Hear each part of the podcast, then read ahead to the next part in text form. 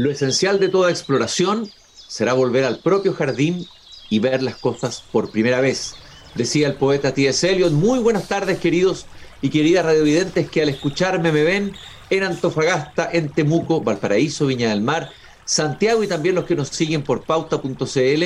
Estoy abriendo la verja de madera de mi jardín y hoy día vamos a hacer un paseo peripatético por el jardín de Picuro, podríamos decir, porque vamos a hablar de los clásicos, esos olvidados y pocos leídos clásicos, por lo menos, ¿para qué decir en el sistema escolar?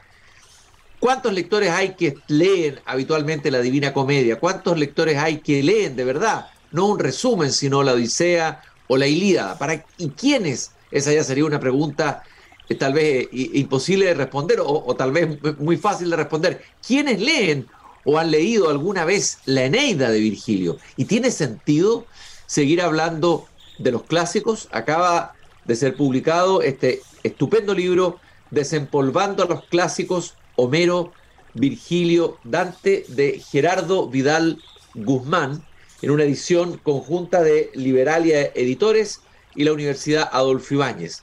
Gerardo Vidal es doctor en filosofía por el Angelicum de Roma en Italia, fue decano de la Facultad de Artes Liberales eh, de la Universidad Adolfo Ibáñez, actualmente es profesor de esa misma universidad y ha publicado libros muy interesantes, Retratos de la Antigüedad Griega, retratos de la antigüedad romana y la primera cristiandad y retratos del medioevo. O sea, tiene una pasión por ese mundo antiguo, eh, ese mundo que es el fundamento de nuestro mundo, pero que hemos ido perdiendo sus señales y sus señas a través, lamentablemente, a través del tiempo, puesto que no hay una educación clásica vigorosa, viva, importante hoy día, por lo menos en el sistema escolar, no una que yo conozca. Gerardo, qué gusto de caminar y conversar contigo después de tantos años que te entrevisté hace mucho tiempo en un programa ya desaparecido, La belleza de pensar, sobre uno de tus libros. ¿Qué tal, Gerardo? Muchas gracias, Cristiano. Un gusto estar contigo acá hoy en tu jardín. Lo primero que quiero preguntarte, eh, eh, la pregunta es, eh, creo que la hace Italo Calvino, no estoy seguro, es el título de un libro. ¿Para qué leer a los clásicos?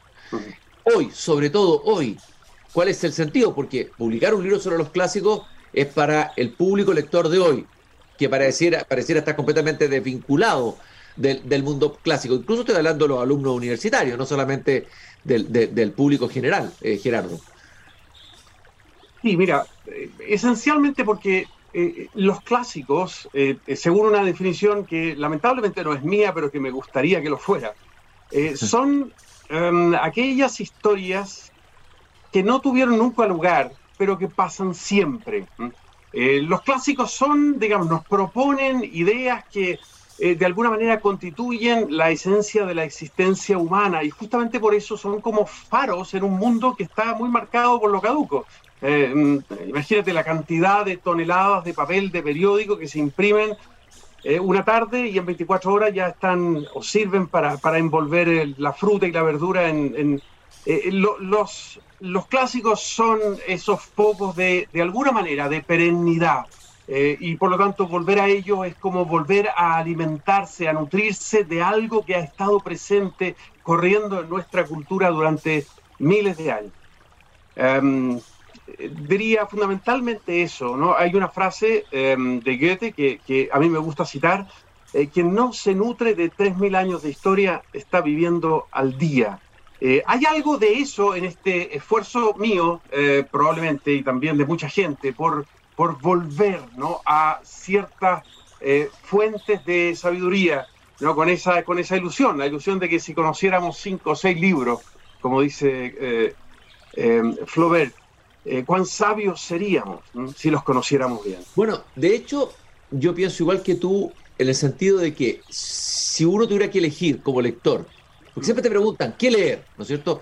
La biblioteca del mundo es tan infinita y tan larga, la vida es tan corta. Yo diría, si uno hubiese leído a fondo y bien y releído, porque los libros hay que releerlos, Vladimir Nabokov decía eso, hay que releer los libros para acariciar los detalles. Eh, si uno lee la Ilíada o la Odisea o ambas dos de Homero, si uno lee la Eneida de Virgilio y lee de verdad la Divina Comedia, caramba, está eh, nutrido de una, o, llevará dentro de sí eh, una base literaria, ética, política, moral, eh, filosófica, muy potente y, quizás mucho más interesante que tener solamente lecturas contemporáneas, digamos, que también son efímeras, porque no sabemos cómo las va a tratar el tiempo. Mm. Eso es verdad. más tiempo leer a estos clásicos. Eso es verdad, tienes toda la razón. hay algo de eso. O sea, los clásicos son esos libros que, según decía Borges, son eh, eh, digamos, hay una comunidad de seres humanos que ha decidido leer como, como si ahí estuvieran los secretos del universo. Eh, y con cada lectura que han hecho generaciones y generaciones de, seres humanos, ¿no? de esas obras, esas obras, esas mismas obras han adquirido nuevas y, ulteriores profundidades y riquezas. Entonces, abandonarlas ¿no? en, en virtud de lo, de, lo, de lo coyuntural probablemente no sea un gran negocio, probablemente no sea un gran negocio.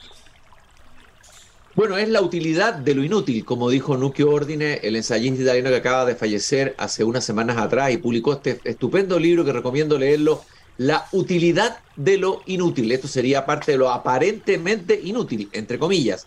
Una de las afirmaciones que tú haces es que las cuatro obras que tú abordas en tu libro, eh, que son, repito, la Ilíada, la Odisea, la Eneida y la Divina Comedia, y corresponden además a distintas épocas y distintos autores, esas cuatro obras forman una red de sentidos superpuestos, de sugerencias, reclamos y propuestas, de réplicas y contrarréplicas. O sea, es muy interesante que hay vasos comunicantes entre estos grandes clásicos que son como los, pilares de la civilización literaria occidental, por decirlo de alguna manera.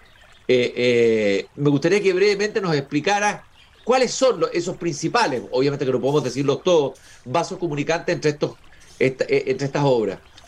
Sí, mira, a ver, lo esencial es que efectivamente hay una vinculación histórica, es decir, Virgilio tenía como obra de cabecera las obras de Homero y Dante se formó leyendo la, la, poesía virgiliana, particularmente la Eneida, por lo tanto eh, digamos, a pesar de que hay dos mil años de distancia entre los dos extremos, estas obras verdaderamente están poderosamente vinculadas. ¿Cómo se vinculan? Mira, eh, hay muchas maneras de vincularlas, pero a mí me gusta la idea del viaje, ¿no? La idea del viaje. La idea del viaje es algo eh, que ya aparece en la Odisea, ¿no?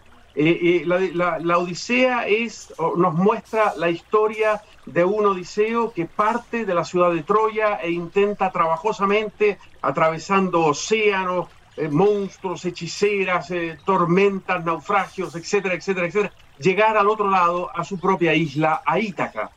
Y más o menos como dije, eh, intenté decir al inicio, nunca hubo un Odiseo que realizara esa, esa tarea, pero todos nosotros nos hemos visto en la piel de Odiseo, porque eh, eh, hemos intentado llegar trabajosamente desde donde estamos hasta donde queremos llegar. Y por el camino nos hemos ido enfrentando a multitud de pérdidas, de dolores, de tragedias, a veces, de penas, de penas eh, muy intensas, todas las cuales finalmente construyen lo que nosotros somos. Por lo tanto, si la Odisea es una obra inmortal, es porque nos ofrece una metáfora potente para entender la vida humana, la vida humana como un viaje. Homero la propone como un viaje de aventura, un viaje en el cual el hombre, el ser humano se mide con la dificultad y al mismo tiempo aprende, madura, crece y se convierte en mejor persona. y Oye, Gerardo, Perdón, perdón, no, disculpa, te interrumpí, no, sigue nomás. Sobre esa idea del viaje, bueno, eh, eh, viene eh, Virgilio que la retoma, pero que agrega un componente que ah, no aparece en Odiseo, ¿no? En Odiseo o para Odiseo el viaje es un viaje esencialmente de aventura, ¿no? De exploración, de curiosidad, de, fascinación por el entorno. En Virgilio hay una potente orientación hacia que este viaje es en ocasiones una misión, una tarea, un deber el deber de proteger a los propios, a la propia familia, eh, eh, a los hijos, eventualmente a los padres. Hay eh, textos inmortales sobre ello en la, en la Eneida, etc. Y que este viaje no está delimitado por eh, digamos, eh, eh, un determinado trayecto humano, sino fundamentalmente por una construcción histórica que es esencialmente Roma, que dura, bueno, la vida de 10 siglos, ¿no? Yo soy una especie, según diría Virgilio a través de su personaje Eneas, como una especie de pequeña pieza de un gigantesco mosaico, ¿no? Que me da sentido y me otorga un lugar en el mundo. Y finalmente viene Dante que dice, mira, el, el viaje es, de acuerdo, eh, pero no está medido ni siquiera por una gran construcción histórica, está, es un viaje entre el tiempo y un más allá del tiempo que solamente es posible imaginar por la fe. Eh, esa es una clave, digamos, de, vinculación de las tres obras. Probablemente hay otras muchas, muchas más, ¿no? Disculpa que me haya extendido, Cristian. No, está muy bien. Y estaba pensando que tienen algo en común, que en todas ellas hay una catábasis, como dirían los griegos, un descenso. Sí. Eh, Odiseo tiene que, por lo menos entre la Odisea, la Eneida y la Divina Comedia lo veo muy claro, hay un descenso de Odiseo tal, un descenso incluso lleva a llegar a las puertas del Hades, tú lo comentas aquí en tu libro El País de la Muerte. Eneas también desciende. Eh, y, para qué decir Virgilio? Tiene que primero bajar al infierno, guiado eh, Dante por, por Virgilio. y en esos descensos ocurren las transformaciones. Es decir, los héroes son transformados por la experiencia de ese descenso. Eh, tienes toda la razón. Fíjate que eh, qué curioso esto, que, es fascinante. Si es Luis decía que eh, uno llega a una determinada en la cual es posible volver a leer historias de fantasía, ¿no? Porque esas historias de fantasía verdaderamente están hechas con los materiales de nuestra propia existencia. Si uno se fija bien, y esto podría parecer una cuestión técnica simplemente, pero las catábasis, los descensos al otro mundo, se producen siempre en la mitad, ¿no? En el, canto 11 de la Odisea, en el canto sexto de la Eneida, eso es justamente la mitad del libro, ¿no? Y Dante comienza su propio descenso diciendo en el mezzo del camino, en la mitad del camino. Por lo tanto, entonces, de alguna manera hay algo que sugiere que confrontarse con la propia muerte, o sea, mirar la propia existencia desde la perspectiva que nos otorga la muerte es algo esencial en la vida humana que nos permite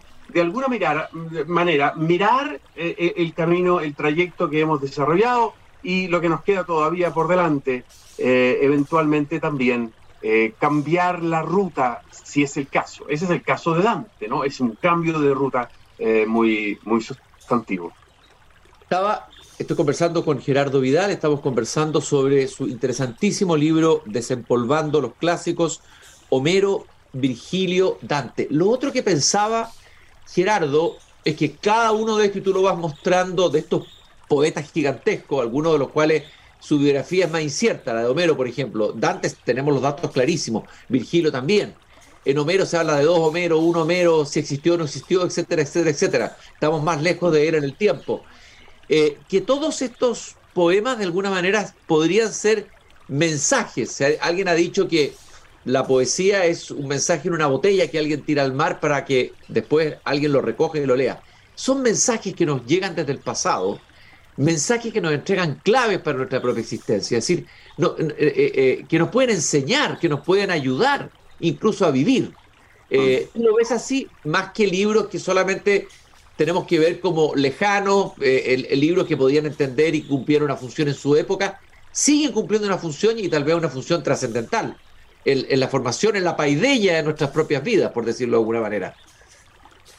O, sea, de todos modos, eh, Cristian, qué, buena pregunta y qué, aguda es al mismo tiempo. O sea, nosotros, digamos, tenemos una concepción de la literatura como esencialmente eh, eh, digamos, algo que, eh, es, un, es, un, es, un, pasatiempo que eventualmente puede dejarnos algo. No es así para el mundo antiguo, que tiene muy claro que los grandes poetas se leen como parte esencial de la educación. ¿no?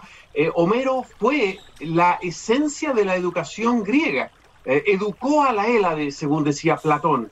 Entonces, em, y lo mismo pasa con la Eneida. La Eneida fue la base de la formación de los romanos. Y no digamos de la Divina Comedia, si la Divina Comedia en el siglo XIV ¿no? Eh, eh, se, dictaban clases incluso para aquellos que no tenían letras, es decir, que eran analfabetos, que eran bueno, una, buena porción de, la población de aquella época, ¿no? Para que todos se acercaran al texto porque era considerado algo precioso, algo de gran valor, ¿no? Mm, eh, en, la, en, la, en la educación y en la formación.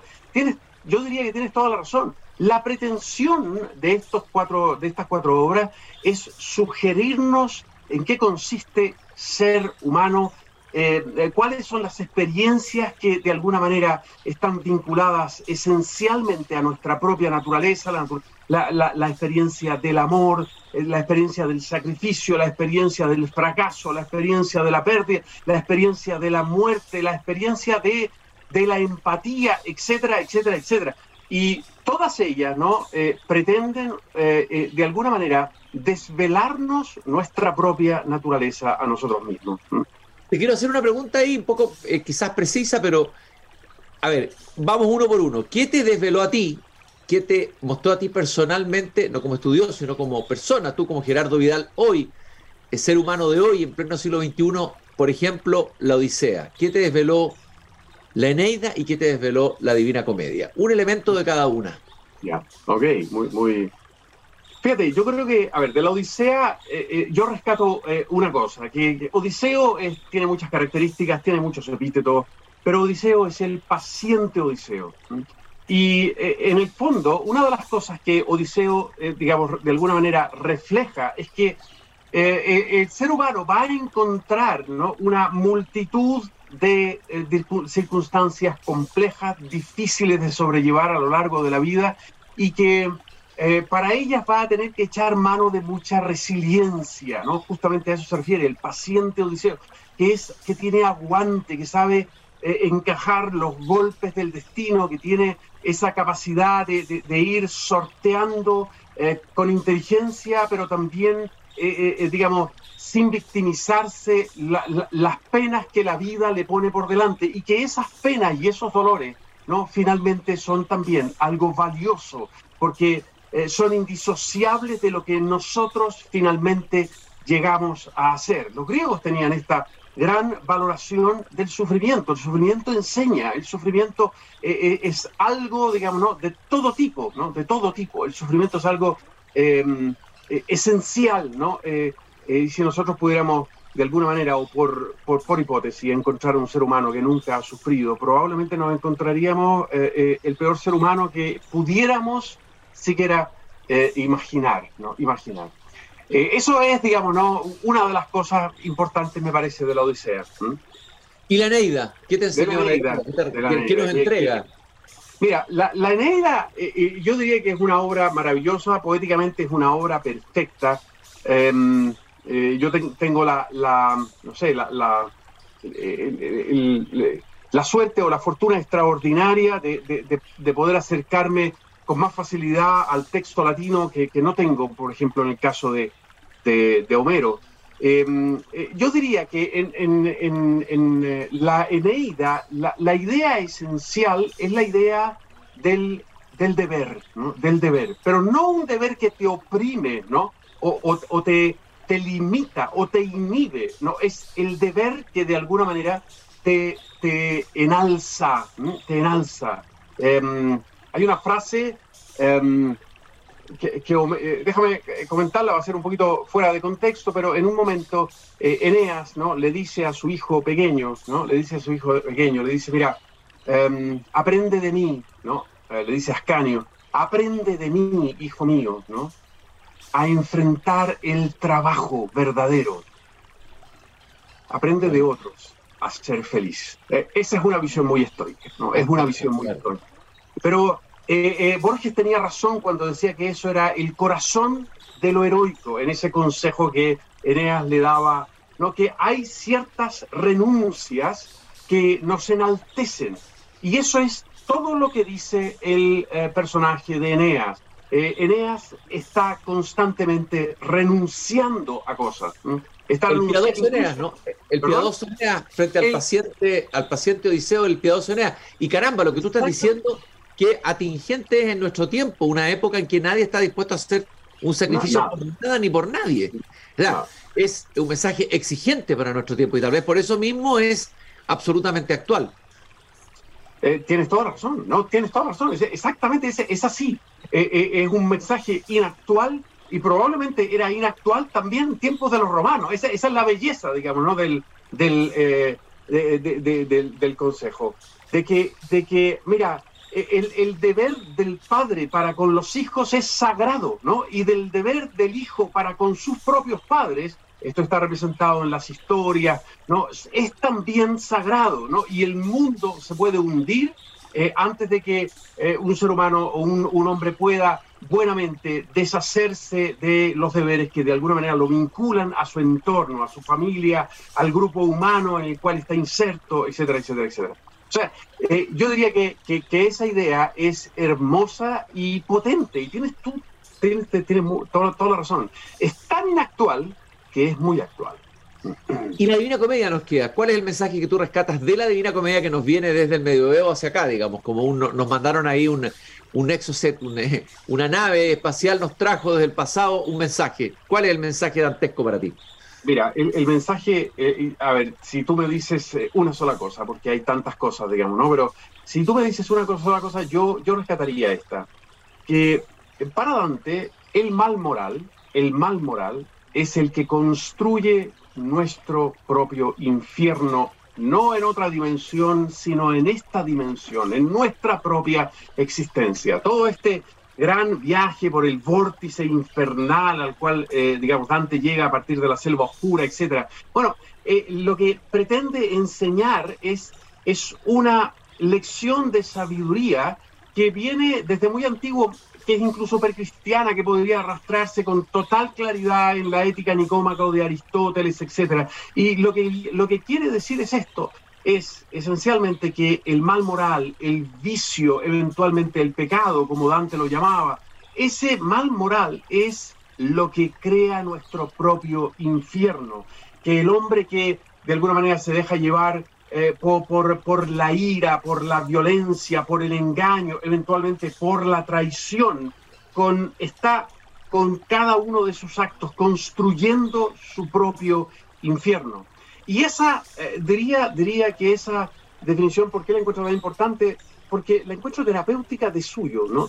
es como una terapia, eh, porque muchas veces tendemos a concebir el mal o, o, el, o el pecado o el, como, ciertas cosas como, como si fueran eh, fruto de una, de una eh, eh, prohibición de alguien, de una institución, de un señor, de una persona, eventualmente de un Dios que viene y, de alguna manera traza líneas bajo, mm, mm, que, no, no, pueden, no, no puede salir nuestra, digamos, caminata de, de, esos límites. Bueno, lo que esencialmente viene a recuperar Dante es una perspectiva muy existencial de decir, mira, eh, eh, el, el, el, mal se paga, y no se paga a nivel, digamos, de que me van a perseguir después, eh, no sé, remordimiento, o que alguien me va a pillar, o que la ley me va a pillar, no, los legisladores, digamos, yo, no, es esencialmente que yo estoy construyendo ¿no? este páramo de soledad em, en el cual finalmente me voy a ir encontrando. Eso es más o menos todo lo que de alguna manera está detrás de esta gran o, preciosa eh, eh, muestra de orfebrería poética que son los contrapasos, ¿no? los, los, eh, los tormentos a los cuales están sometidos los pecadores, que no es más que una foto de lo que Dante está viendo que el mal hace en, en él mismo y en sus contemporáneos. Gerardo, leyendo tu libro lo que llama la atención es el papel central que tenían los poetas en las distintas sociedades a las que pertenecen estos autores. El mundo griego, por ejemplo. Los aedos, los rapsodas. Tú citas ahí esa maravillosa escena que ocurre en el país de los feacios cuando llega al banquete el aedo de Módoco, que es ciego. Algunos dicen que eso sería una cita de Homero de sí mismo, ¿no es cierto? Sería colocarse como adentro del mismo poema. Eh, y ahí en esa obra eh, eh, Homero va a decir en boca de Odiseo, es verdad que es linda cosa oír a un Aedo como este, cuya voz se asemeja a la de un numen. No creo que haya cosa tan agradable como ver que la alegría reina en todo el pueblo y que los convidados sentados ordenadamente en el palacio ante las mesas abastecidas de pan y de carnes, escuchan a la Edo mientras el escanciador saca vino de la crátera y lo va echando en las copas. Tal espectáculo me parece bellísimo. O sea, la poesía en medio de la comida, del banquete, ocupa un lugar central el poeta. Lo mismo que uno piensa en Virgilio, es un poeta clave, muy cercano al poder. Eh, Mecenas y Augusto le tocaban un papel importante, le hacían encargo.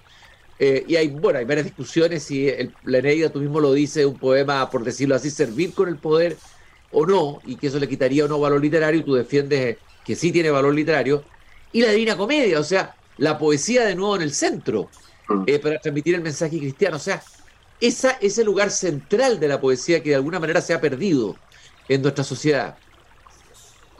bueno, de, todos modos, qué, qué bonito, qué, eh, atinado lo que dice sobre, digamos, la vinculación de Homero con el banquete, digamos, ¿no? Porque tiene lógica en el sentido de que, eh, eh, a ver, los, seres humanos, digamos, desde que, existimos sobre este planeta, em, nos contamos mutuamente historias, ¿no? nos contamos mutuamente historias, ¿no? No, no podemos imaginar, nos podemos imaginar un pueblo que no tenga ciencia, que no tenga tecnología, que no tenga, en fin, que, no tenga eh, ciertas manifestaciones culturales.